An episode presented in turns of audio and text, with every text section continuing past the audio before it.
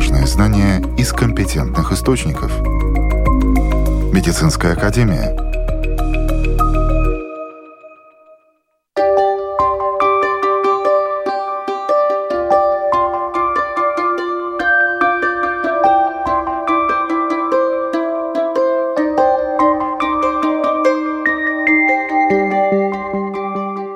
Здравствуйте, с вами Марина Талапина. Сегодня в выпуске. Какие вирусы могут нас атаковать этой осенью? Операции на лице. Самые популярные операции в центрах пластической хирургии. Что надо знать о рисках, чтобы не приносить себя в жертву ради красоты? Психологическая помощь людям, перенесшим инсульт. Где ее можно получить в Латвии? Об этом в программе «Медицинская академия» сегодня осень – время острых респираторных заболеваний. COVID-19 их не остановит. Что важно знать о сезонных вирусах и методах их профилактики, с какими симптомами можно выходить, а с какими лучше оставаться дома? Об этом Латвийскому радио 4 рассказывает директор Департамента анализа и профилактики рисков инфекционных заболеваний Центра профилактики и контроля заболеваний Юрий Перевозчиков грипп будет неизбежно в этом году. Почему? Потому что мероприятия, которые были эффективны в свое время против ковида в течение двух лет сдерживали многие другие респираторные инфекции, не распространялись, в том числе и грипп. Мы увидели, что произошло весной, когда были отменены противоковидные меры. Очень поздно началась вспышка гриппа. Так поздно никогда в Латвии не было, и, в общем-то, в других европейских странах это был май месяц. Обычно мае всегда заканчивается грипп, а здесь он был в полном разгаре. Мы получали сигналы от некоторых школ, и в этих школах две трети учащихся заболевали одновременно, и родители были на больничном, а дети находились дома, и у них подтвержден был грипп. То есть вспышка гриппа была поздно, но она была все-таки достаточно кратковременно, потому что уже было лето, и сезонные факторы перестали действовать. У нас было лето, в Австралии была зима, и они столкнулись с очень высокой заболеваемостью гриппом, которую они не видели до этого пять лет. То есть открываются достаточно дополнительные возможности для других вирусных инфекций. И вакцинация против гриппа в данном случае совершенно необходима группам риска в первую очередь, ну и тем, кто не хочет болеть. А группы риска и грипп, и ковид, в принципе, абсолютно одинаковые. И вакцинацию можно делать одновременно. Сейчас уже поступила вакцина. Можно, конечно, и раздельно делать эти прививки. В обществе у многих при первых симптомах простуды уже выработался рефлекс – бежать, сдавать тест на COVID-19. Насколько это необходимо и когда это оправдано? Раньше это было совершенно оправдано, потому что когда ковид был менее заразен, за два этих года его заразность очень резко увеличилась. И тогда, в общем-то, было меньше вакцинированных людей, меньше переболевших. Это была более серьезная проблема здравоохранения. И основной метод э, защиты населения был в том, чтобы выявить все источники заражения, и чтобы все больные ковидом находились. В строгой изоляции, это резко снижало последующие риски заражения других людей, выявление всех контактных персон, которые тоже находились на домашнем карантине. Это тоже многие заболевали, но они уже находились дома, и поэтому общество было защищено. В то время это был очень эффективный способ такой нефармацевтический борьбы с распространением инфекции. Не дать инфекции массово распространиться. Но мы видим на сегодняшний момент, что эти меры уже стали с приходом омикрона недостаточно эффективные, потому что заразность очень высокая и выявить всех контактных э, лиц практически невозможно. Распространение инфекции очень широкая. В общем-то, это потеряло смысл искать каждого контактного и искать каждого зараженного. В данном случае лабораторное исследование может помочь семейному врачу знать, что этот человек принадлежит группе риска, и у него более высокие шансы могут возникнуть осложнения, и врач в данном случае может следить за этим пациентом более тщательно. То есть, если человек принадлежит группе риска и список индикаций опубликован на нашей домашней странице для семейных врачей, они в таком случае могут направить пациента на лабораторное тестирование, потому что это даст дополнительный клинический эффект, дополнительную клиническую информацию. А если человек не принадлежит группе риска, это, скажем, молодой человек, вполне здоровый, он, скорее всего, перенесет инфекцию достаточно легко, и его тестирование не принесет дополнительного какого-то преимущества. Не так важны сейчас сертификаты. Мы о них уже больше не говорим на сегодняшний момент. Поэтому ну, какой-то ценности в этом тестировании нету. Но можем рекомендовать, каждый имеет э, возможности, право, в зависимости от отношений с работодателем и других каких-то семейных э, обстоятельств, проводить самотестирование. Оно может показать, что человек заражен ковидом, и он будет это знать, и он будет соблюдать изоляцию, информирует семейного врача. Но здесь, как я уже говорил, изоляция 9 дней и на условии того, что человек поправился и у него нет симптомов 24 часа. Это все-таки помогает сдерживать резкое распространение инфекции. То главная задача сейчас не ликвидировать каждый очаг заражения, это просто невозможно. Но мы можем при помощи этих простых мероприятий, если мы больны, мы находимся дома, если мы провели самотестирование, мы можем знать, что у нас ковид или нет с достаточной долей вероятности. Больными мы не ходим на работу, не посещаем общественные места, остаются дети дома.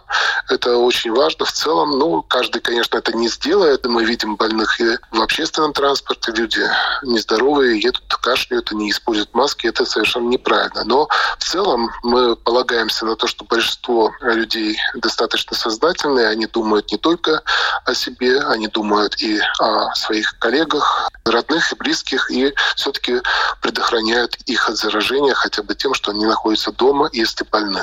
Если у человека совершенно легкая симптоматика, температуры нет, но есть, например, легкий насморк, он сделал тест в домашних условиях, ковид не подтвердился. Какие правила предосторожности все равно надо соблюдать обязательно? И можно ли посещать детям, например, учебные заведения, а взрослым людям работу? Здесь э, разработали алгоритм, который можно посмотреть на домашней странице. Там есть разные ситуации. Есть температура, нет температуры, какие симптомы. Если это легкий насморк э, и нет температуры других симптомов, то ребенок все-таки мы рекомендуем трое суток быть дома. Если ухудшилось, связаться с врачом. Если заболевание не ухудшилось, в любом случае имеет смысл провести самотест. Дети в учебных заведениях обеспечены самотестами.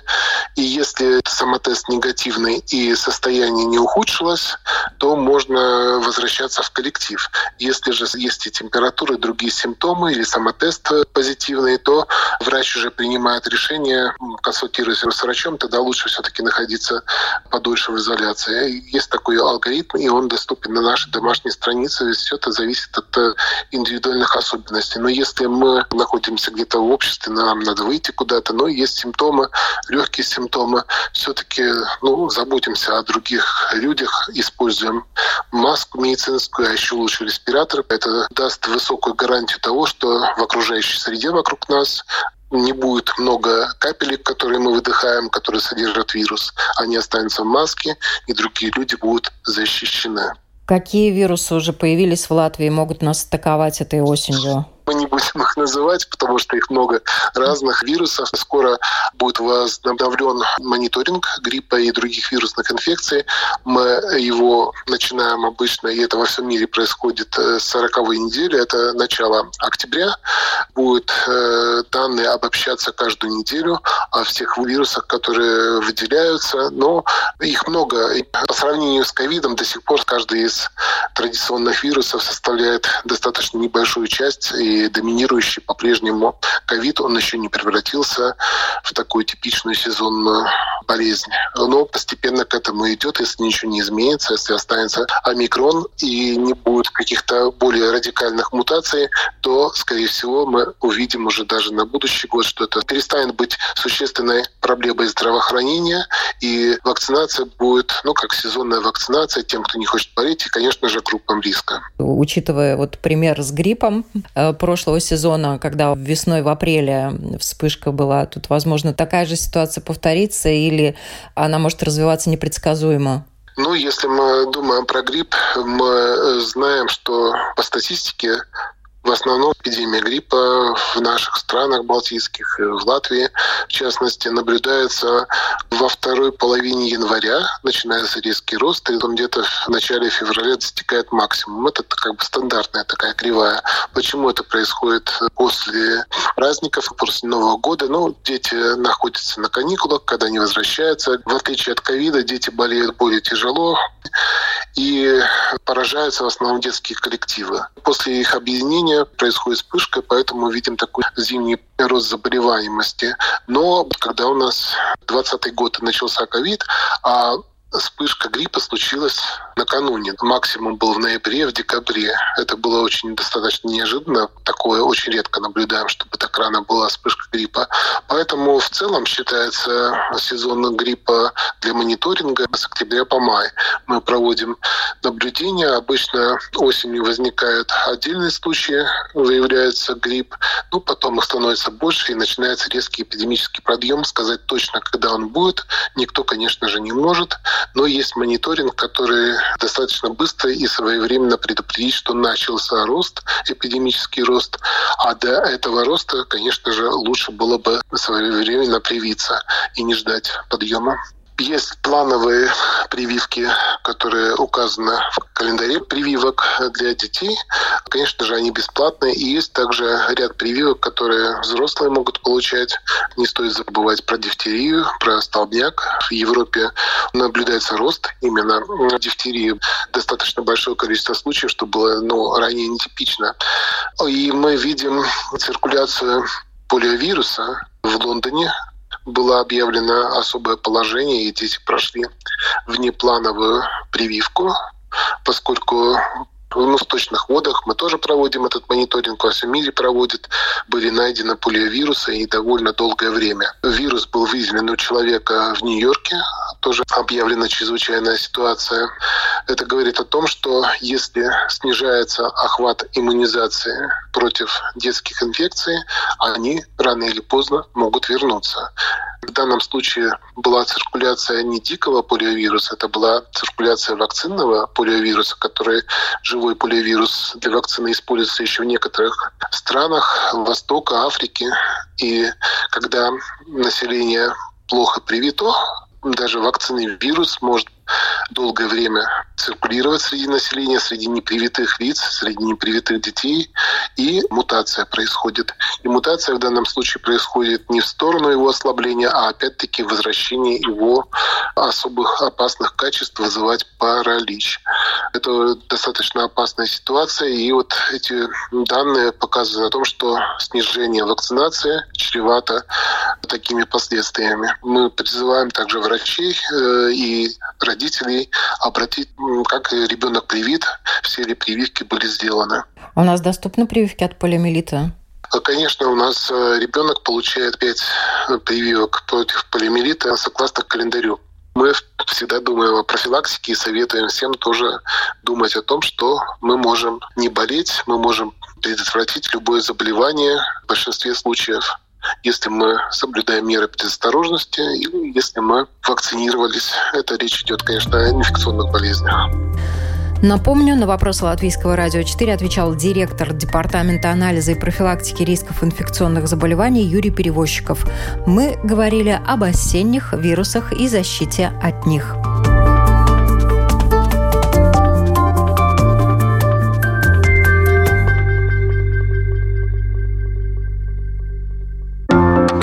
Важные знания из компетентных источников. Медицинская академия.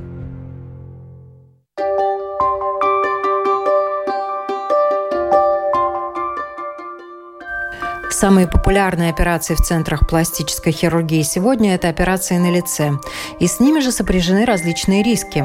о чем важно знать пациентам и расспросить врача перед хирургическим вмешательством, рассказывает доктор медицинских наук, один из ведущих специалистов в области пластической, эстетической и реконструктивной хирургии Эдуард Юршевич. Начнем мы нашу беседу с того, что пластических операций на лице очень много.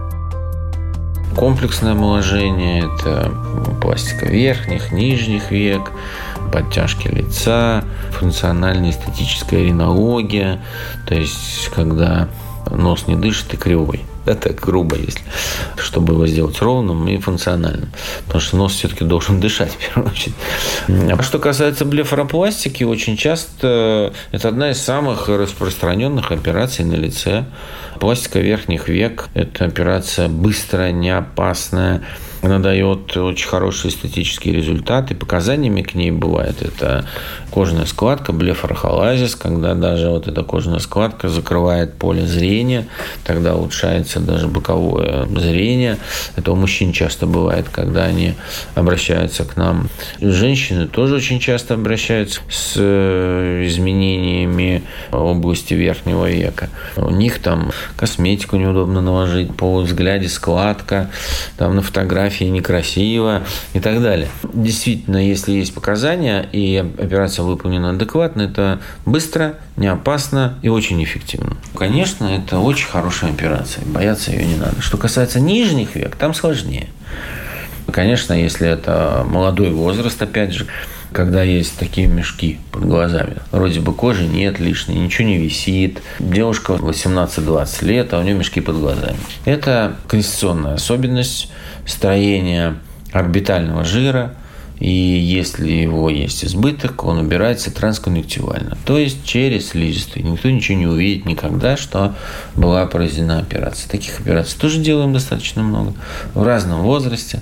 Что касается вот такой классической блефоропластики, когда вот многие люди обращаются, что есть мешок, но и есть как бы слезная борозда.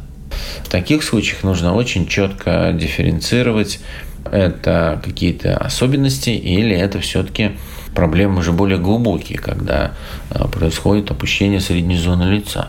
То есть круговая мышца глаза, она соединяется там с вращениями, с поверхностным мышечным аппаратом лица. То есть она является даже частью так называемого СМАС комплекса. То есть это то, что находится под кожей и формирует нашу внешность и держится на связках. Такой пласт плоских мышц, фасций, которые между собой там переплелись. И когда весь этот комплекс, нижняя века, щека опустился, вроде бы и кожи-то нет – потому что кожа сместилась вниз. А проявление достаточно неприятное. В таких случаях делать изолированную блефоропластику нижних век достаточно проблемно, потому что, во-первых, уплощается под ресничатая область нижнего века, потому что все-таки она опустилась. И риск есть округления глаза – и потом уже выворота, да, через какое-то время. Даже не из-за того, что там хирурги что-то плохо сделали, а из-за того, что провисание есть. А, а если уже есть разрез, он достаточно неэластичная кожа, да, и он начинает его оттягивать. Поэтому сейчас вообще э, показания к блефоропластике нижних век немножечко в таком классическом представлении пересматривается и смотрится более широко. Не только эта зона, но и зона средней зоны лица. Если есть гравитация, то, конечно, тогда делается комплексная операция – которая поднимает и фиксирует среднюю зону, и тогда уже делается блефропластика. Тогда эффективность операции выше, эстетический вид более гармоничный, и люди чувствуют себя достаточно ну, комфортно. И очень долго комфортно, потому что если операция выполнена анатомически правильно, то там это действительно очень долго. Да? Поэтому с нижними веками всегда нужно быть осторожными и разбираться разбираться, это все-таки или жировые грыжи просто конституционные, или все-таки есть элементы гравитационного птоза. Потому что еще раз скажу, что нижний век очень сильно связан с средней зоной лица. И в этом большие, так сказать, подводные камни самой операции. И, конечно, иногда трудно объяснить пациентам, что вот операция больше, она действительно больше, обширнее, а рисков меньше. Ну как же так? И тут, и тут, и тут там надо воздействовать, а рисков меньше. Ну вот это связано с особенностями анатомии. и с особенностями гравитации лица. Если это все учитывать, то тогда будет и гармоничный вид, и человек не поменяет внешность, и надолго, и не опасно, самое главное. Какое количество операций на лице предел? Что можно делать, когда уже все, стоп, не, сам нет. хирург даже не возьмется? Конечно, хирургия – это последний аргумент. Поэтому нужно делать операции с холодной головой, так скажем, всегда. Настроение поменялось, побежал, сделал операцию. Вот так делать не надо. Ну, это серьезное решение. И делать бесконечное количество операций, ну, это же, я думаю, что и нормальные хирурги этого делать никогда не будут. Потому что все-таки на первом месте у нас должна быть медицина. Да, если там нет показаний, мы никогда не будем ничего оперировать. И таких случаев очень много. И некоторые обижаются. Вот я к вам пришла, хочу, а вы не хотите. Но, понимаете, есть вещи, которые действительно лучше не делать, чем сделать потому что потом результат будет непонятный. А приходилось исправлять э, работу своих коллег? Э?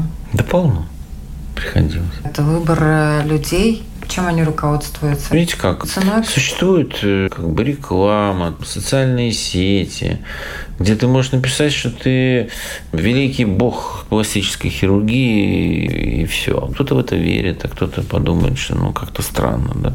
Но самое главное, нельзя обманывать. И самое главное в хирургии – это постоянно учиться, постоянно анализировать, потому что если ты делаешь ну, там, операции через раз, получаешь одну и ту же ошибку, ну, наверное, что-то не то в консерватории. Это очень сложный этический вопрос. Это, это же такая серьезная история. Тема абсолютно отдельного разговора. Молодой доктор, он может сделать первую свою операцию качественно? Безусловно, так и должно быть. Это реально. Э, абсолютно, есть... абсолютно реально, и так нужно, и иначе же, ну, доктор молодой, например, ну, вот он выучился, он прошел резидентуру, но он же должен когда-то начинать. Так вот вопрос, когда? Некоторые могут начинать там на третьем курсе резидентуры уже выполнять блестящие операции, а другие через 10 лет не могут это сделать. Вот Понимаете? И разобраться пациентам достаточно э, проблемно по медицине. Они начинают листать этот интернет, смотреть, у кого какие лучшие отзывы, но это не значит, что это действительно так. Потому что сегодня это всего лишь количество денег, которое потрачено на кампанию рекламы конкретных докторов. И под этим больше ничего нет. Поэтому, к сожалению, есть всегда плюсы вот развития, так сказать, всяких технологий, но есть и минусы. В некоторых странах, например, вообще запрещена реклама пластической хирургии. И это, ну, в какой-то степени может быть и оправдано. Ну, во Франции, например. А в некоторых ты можешь писать, что ты бог вселенной по пластической хирургии, номер один, а после тебя уже там все остальные, понимаете? Ну, это, конечно, глупо, так сказать, для профессионалов, которые понимают, так сказать, кто это делает и кто это пишет. Да? Но, тем не менее, это есть. И, конечно, человеку разобраться достаточно сложно. Тут совет пациентам, конечно, перед тем, как идти на какие-то операции, нужно обязательно, наверное, не к одному доктору сходить, послушать одного, второго, третьего, там, пятого, и тогда уже принять решение, кому он пойдет и будет делать. Потому что пластическая хирургия – это очень серьезное направление хирургии. Она охватывает все отделы хирургии фактически. Ведь это не только просто мягкие ткани, это и микрохирургия, это и нейрохирургия, реконструктивная, да. У многих очень поверхностное представление о пластической хирургии. Там кожечку отрезали и все замечательно. Но это совершенно не так. Это очень тяжелая работа. И она очень ответственная работа. Потому что, ну там, если даже там сказать, ну, операция на лице. Но если что-то не так, катастрофа. Пришли с одной психологической проблемой, ушли с другой Ну и не только психологической. Здесь нужно очень-очень серьезно к этому подходить. К сожалению, не все так подходят. И мы это видим, и вы это видите. Восстановительный период после блефаропластики. Вот и Швы снимаются на седьмой день. Но идти на работу, как правило, ну там после двух недель, чтобы особо не задавали вопросов. Косметикой можно пользоваться на 9-10 день после операции. Но это не исключает, что могут быть синяки и отеки. Все может быть. И если у человека там склонность к отекам или наколото лицо этими филлерами, то, знаете, как это просто безумие какое-то. Конечно, отеки будут долго. Вот это еще отдельная тема. Это полная беда. Филлеры, конечно, если их делать по показаниям и разумно, то это хорошая помощь дерматологам, косметологам. Но ведь многие хотят заменить хирургическую операцию укольчиками красоты а И получается, конечно, все это потом достаточно комично. И таких пациентов очень много. Но и потом, когда они приходят на операцию, что-то же делать надо, потому что так жить тоже больше невозможно. Вот тогда долгий послеоперационный период, отеки, плавающие отеки. Убрать этот гель невозможно. Он не рассасывается. То, что там все рассказывают, что он там рассасывается. Да не рассасывается он. Продукты распада. Они остаются в тканях. Их невозможно убрать. Смотрите, есть зоны, куда вообще лучше не вводить филлеры никогда. Какие? Область нижнего века и скулы. Так, по-моему, не вводят. Да ладно.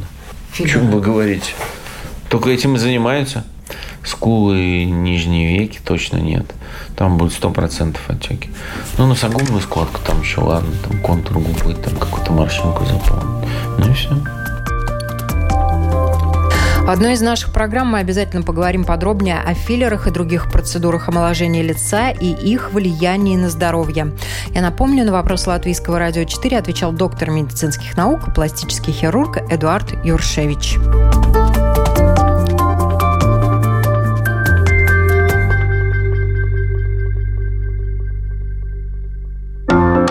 Важные знания из компетентных источников – Медицинская академия.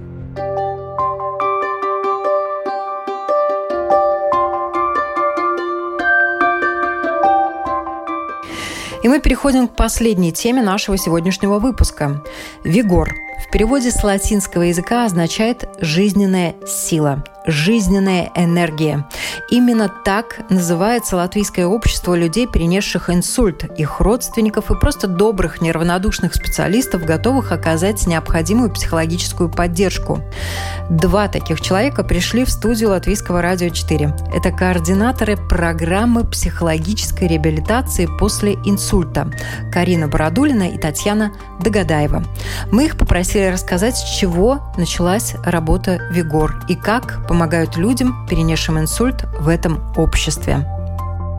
Общество психологической поддержки людей, перенесших инсульт и их родственников, ВИГОР, официально существует с 2006 года. Но начали мы работу раньше – до того, как получили официальный статус, конечно же. И, как часто бывает в жизни, предшествовало этому появлению реальное тяжелое событие, которое случилось с близким нам человеком, э, с директором школы, в которой тогда работала, с Мариной Павловной Кузнецовой, когда произошел с ней инсульт, и желание помочь э, близкому человеку, хорошему человеку, вот оно сподвигло нас на то, что мы стали искать информацию, стали искать возможности помощи, необходимой помощи.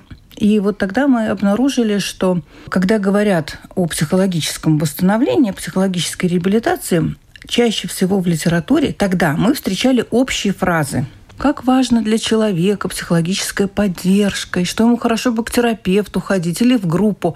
А где, что, как, это было ну, действительно мало информации, и можно было только вот как бы методом таким поиска нащупывания, искать эти пути. И тогда мы сначала организовали людей, стали что-то пробовать, и для себя через некоторое время определили концепцию, которая, конечно, тоже сейчас, ну, не сказать, что она окончательная, но она такая уже нарисованная, эта концепция, она уже понятна. Мы понимаем, с чем мы работаем, на что необходимо обращать внимание. И, конечно, она раскрывается еще больше, эта концепция, этот подход, появляются новые какие-то идеи, привлекаем людей. И так сложилось, да, что у нас программа для людей, перенесших инсульт, она волонтерская. В ней работают волонтеры. И, конечно, руководство, если так можно сказать, осуществляется специалистами, психологами. Поэтому в нашей программе много психологов самых разных направлений, психотерапевты, но есть также и волонтеры, да, обычные люди других профессий, бухгалтеры, домохозяйки, учителя, поэтому действительно общество. И на сегодняшний день можно сказать, что мы работаем вот уже 16 лет, работаем достаточно плодотворно, и у нас много очень мероприятий и много занятий. Занятия в наших мастерских расписаны каждый день. У нас есть мастерская, а то и две, и они чередуются, раз в две недели проводятся. Пандемия нас сподвигла организовать онлайн-встречи. Такая у нас история. Вообще все началось в 2003 году. Уже скоро будет 20 лет, как мы все вместе. И кто-то с кем-то, вот действительно эти годы мы прошли плечо к плечу. Кто-то присоединяется постоянно, да, есть люди, интересующиеся, имею в виду волонтеров. И я очень хорошо помню эти первые наши встречи, когда мы приглашали людей, психологов и из медицины. У нас была такая волонтер, она умерла такая энтузиастка, мы ее до сих пор все помним. Эмма Корнельевна. И вот эти вот первые встречи, когда ну, мы медицинскую сторону рассматривали, вот у нас Карина специалист буквально. И мы вообще создали прецедент. Мы первые разработали. Все в разработке наши. Мы все думаем, Господи Боже мой, столько много наработок, потому что у нас есть клуб, где мы встречаемся все вместе. Раз в две недели по пятницам мы встречаемся с людьми, перенесшими инсульт, с нашими вигоровцами. И это настолько интересно, потому что уже почти 20 лет Представьте, сколько наработок книгу издавать надо. Я горжусь своими коллегами, правда. Вигоровцами горжусь еще больше, потому что было так, что у меня был перерыв. Э, я в двух школах, когда работала психологом, я работала просто по 12 часов каждый день, и мне было никак. Но э, я вернулась туда, потому что невозможно не возвращаться. Это люди, которые, ну, я скажу, что э, они дают силы, мы им тоже даем силу, да. Такой взаимообмен – это люди достойные очень огромного уважения. Инсульт действительно у многих людей уже на сегодняшний день есть представление о том, а, что это за заболевание, как надо помочь человеку, если с ним это случается. Чем быстрее, тем лучше. Но, как правило, помогают тогда, когда помогают. И вот основная нагрузка ложится именно на период восстановления как на самого человека, так и на его родственников. Вот это психологическая нагрузка потому что все э, движется крайне медленно. Естественно, ситуации разные. Вот давайте об этом поговорим. В литературе можно найти несколько периодов восстановления после инсульта. И вообще э, считалось всегда, что психологическая поддержка после инсульта, или, скажем, работа психологическая, вот она как раз-таки в позднем восстановительном периоде, где-то через год после события. Когда у человека уже более или менее понятно, что у него с его функциями, с двигательными, с речевыми, и вот тогда подключается психолог. Но наш опыт многолетний говорит о том, что вообще-то подключение Посещение психолога необходимо даже на самых ранних этапах, потому что инсульт – это острое заболевание, внезапное. Конечно, человек может идти к нему какие-то годы и болеть, но инсульта никто не ждет.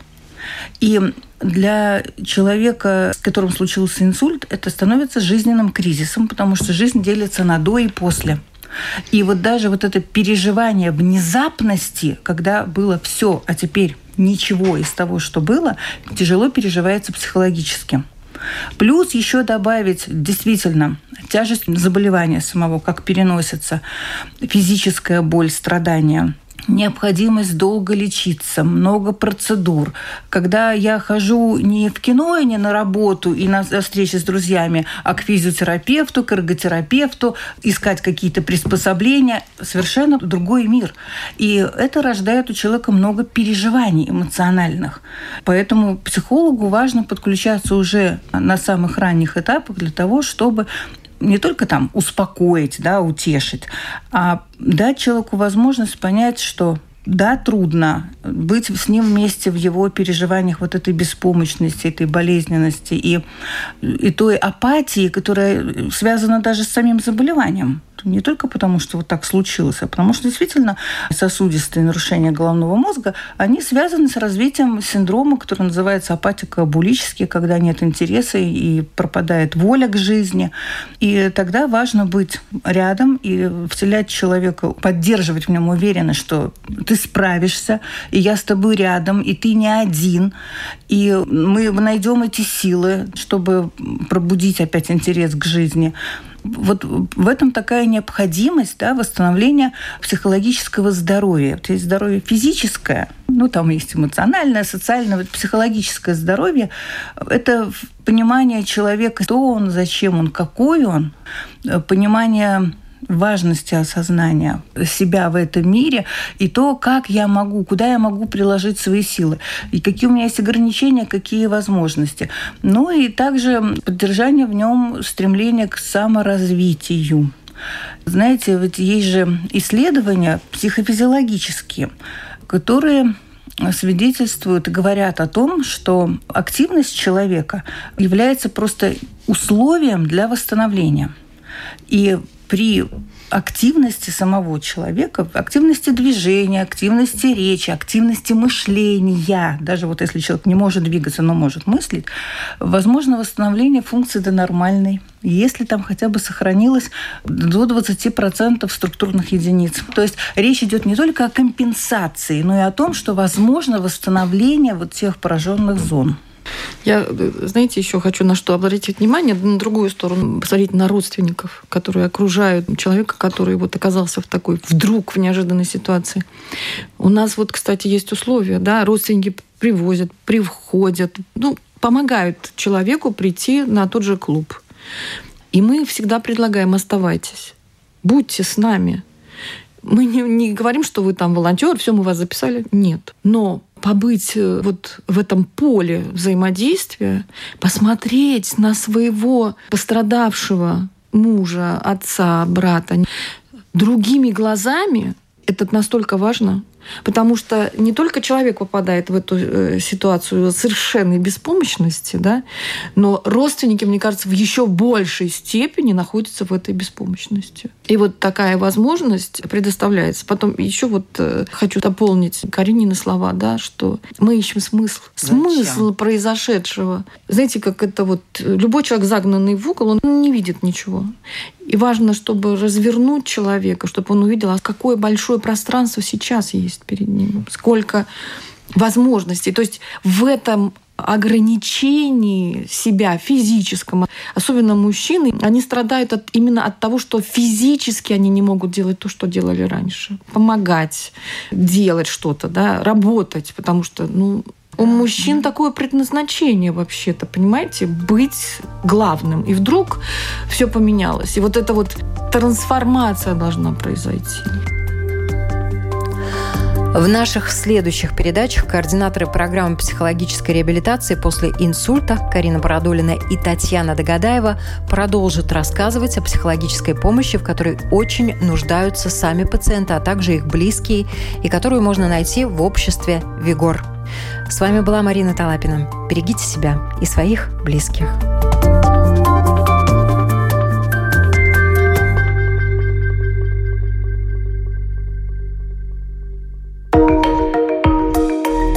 Важные знания из компетентных источников.